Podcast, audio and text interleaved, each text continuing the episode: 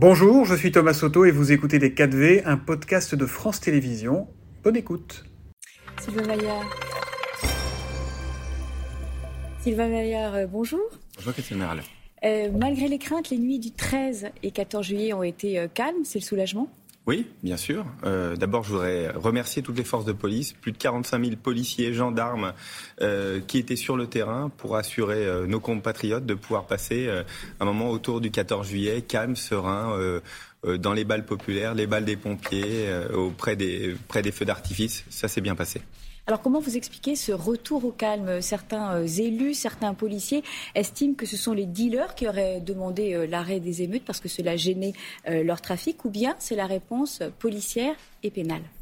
Il y a une vraie réponse policière et pénale extrêmement forte. D'abord, euh, policiers, 45 000 policiers qui étaient sur le terrain et qui ont permis d'arrêter euh, bon nombre euh, des délinquants qui, qui donné à, à, brûler nos édifices publics, entre autres, ou les commerces, ou piller.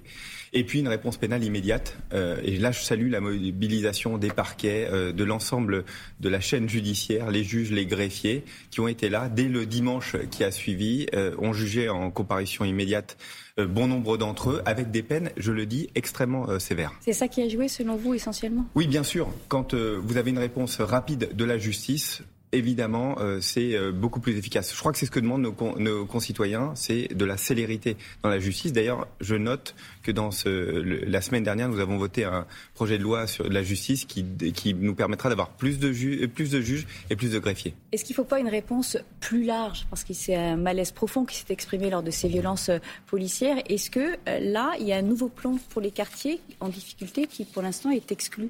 C'est pas des violences policières, c'est des violences, des violences urbaines. des violences urbaines, c'est des, des 8 000 à 10 000 jeunes euh, qui euh, euh se sont adonnés à, piller, à, brûler leurs écoles euh, pendant euh, trois jours, quatre jours, avec des policiers qui ont une réponse extrêmement forte. Moi, je note parce que c'est difficile de donner une réponse immédiate.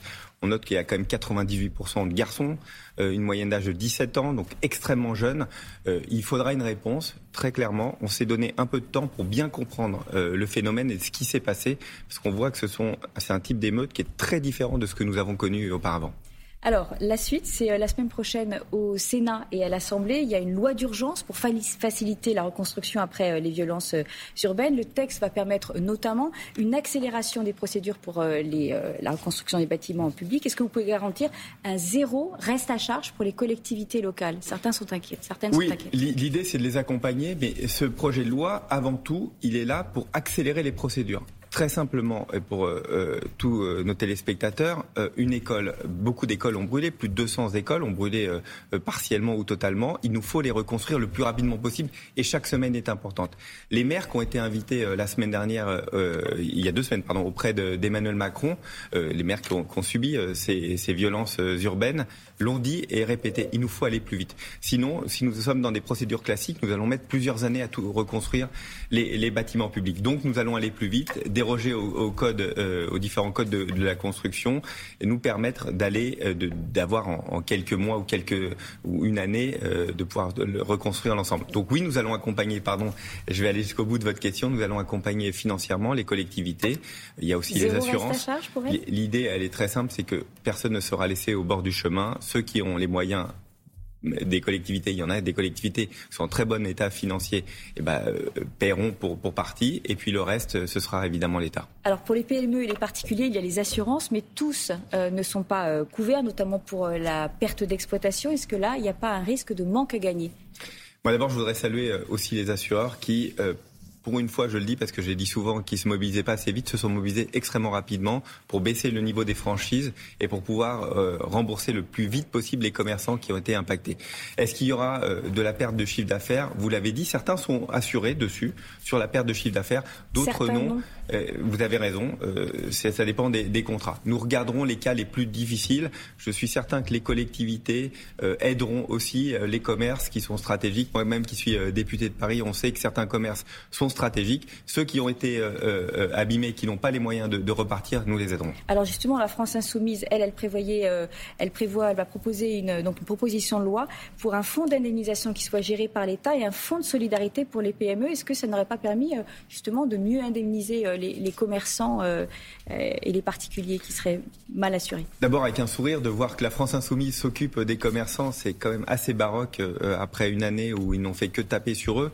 Mais euh, euh, moi, ce que je crois, c'est que d'abord, regardons ceux qui vont être en difficulté après le passage des assurances, après le fait de repartir dans l'activité, nous regarderons bien distinctement ceux qui ont des difficultés et ceux qui n'en ont pas. Je crois que ça sert à rien de faire des grandes annonces de, fonds dans la mesure où les assurances sont là euh, et, euh, et, chacun d'entre eux est d'ailleurs assuré pour cela dans, ce type de cas de figure. Alors aujourd'hui, euh, il y avait euh, donc euh, la France insoumise et les Verts qui avaient prévu une manifestation contre les violences policières, manifestation interdite par le ministère de l'Intérieur. Est-ce que cette interdiction, c'est pas un petit peu mettre de l'huile sur le feu? C'est ce qu'ils estiment.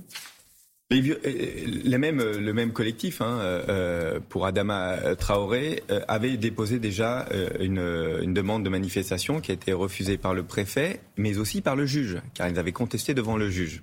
Donc je note qu'une fois de plus, et c'est assez logique que le préfet refuse ces manifestations, bah, qu'ils aillent devant le juge s'ils estiment être euh, entravés.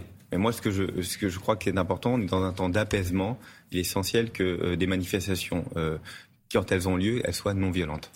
On arrive aux 100 jours décrétés par Emmanuel Macron après la crise des retraites pour apaiser le pire. Il y a un sondage Le Figaro 78% euh, des personnes sondées estiment que Emmanuel Macron n'a pas atteint ses objectifs d'apaiser le pays. Est-ce que ce n'est pas un constat d'échec?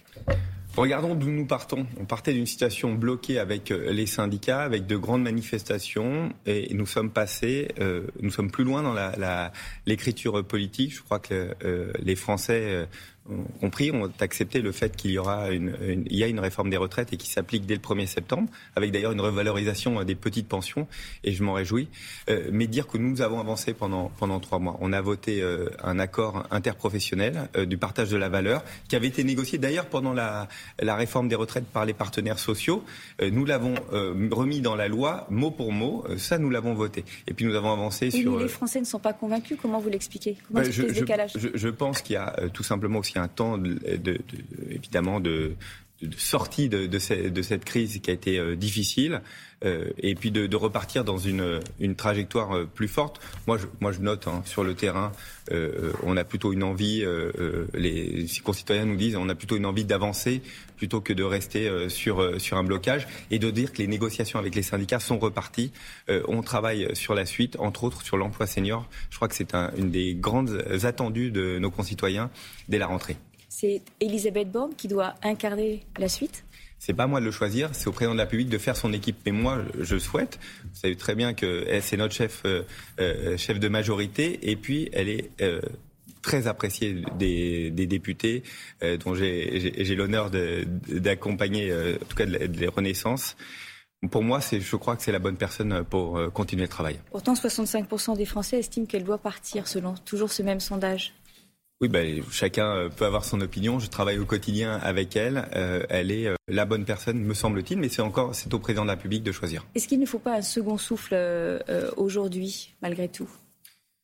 Le second souffle, vous savez, on en parle toujours en politique. Il faut, ce qu'il faut, c'est que les réformes puissent être d'abord votées, puissent s'accomplir et faire en sorte que chaque ministre fasse bien attention que ce que nous votons à l'Assemblée nationale s'applique sur le terrain, ce qu'on appelle le dernier kilomètre. Je crois que c'est aussi ce qu'attendent les Français, c'est que ce que nous votons doit s'incarner dans, dans, leur euh, quotidien. Là, là-dessus, on peut toujours progresser. Et évidemment, euh, je crois que c'est à nous de faire attention. J'y mets les députés et les députés de la majorité, évidemment, euh, dans, dans, le lot. Il nous faut être très attentifs sur l'application. On a voté déjà beaucoup de choses. Parfois, il y a des choses qui ne sont pas perceptibles par nos concitoyens. Faisons, faisons y attention. Il y a un texte qui est très attendu, c'est la loi immigration qui a été reportée à plusieurs reprises. Est-ce qu'un accord avec LR est possible? Écoutez, cette, euh, cette loi, elle, elle est essentielle. D'abord parce qu'elle permettra euh, de faire en sorte, entre autres, hein, que les OQTF, hein, donc les obligations de quitter le territoire, soient mieux appliquées, soient plus efficaces. Ceux qui n'ont pas vocation à rester en France doivent repartir. Mais aussi, il y a un volet euh, d'accompagnement de ceux qui travaillent, doivent pouvoir être sécurisés dans leur travail, et donc de régularisation. Je crois qu'elle est très radicale sur les deux pans. Est-ce qu'il y a un accord avec je, LR je crois que, Vous savez quoi? Je crois que nous aurons un accord plus large, avec évidemment des députés LR, mais j'espère aussi des députés de la gauche qui ne pourront pas voter contre ce volet-là parce qu'ils savent que c'est la réalité. Plus une entreprise, plus un service public ne peut fonctionner sans des étrangers qui, se, euh, qui, qui travaillent en son sein. Donc c'est essentiel qu'on puisse appliquer et qu'on puisse voter dans les mois qui viennent cette loi.